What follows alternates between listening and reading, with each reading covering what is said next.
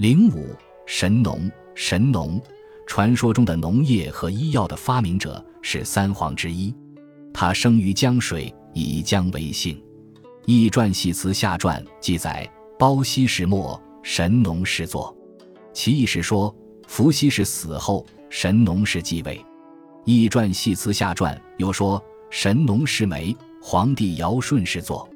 这是说，神农氏死后，皇帝尧舜相继继位。远古人民过着渔猎采集的生活，神农最先用木制作耒耜，教民农耕。这曲折地反映了原始时期先民由采集渔猎到农业生产的进步情况。又传说他尝遍百草，发现药材，教人治病有得症。还有一说，认为神农就是炎帝。关于这个说法，坚持者有之，反对者亦不在少数。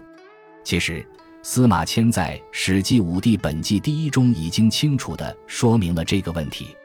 他说。轩辕之时，神农氏衰，诸侯相侵伐，暴虐百姓，而神农氏弗能征，于是轩辕乃习用干戈，以征不响。诸侯咸来宾从，而蚩尤最为暴，莫能伐。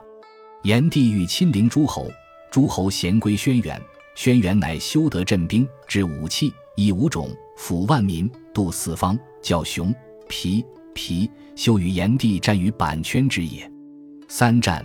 然后得其志，蚩尤作乱，不用帝命，于是皇帝乃征食诸侯，与蚩尤战于涿鹿之野，遂擒杀蚩尤。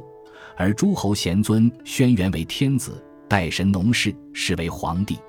其中轩辕即皇帝，其他大人物分别是神农、炎帝、蚩尤，加上黄帝，共计四人。也就是说，在司马迁那个年代。神农和炎帝是两个不同的人。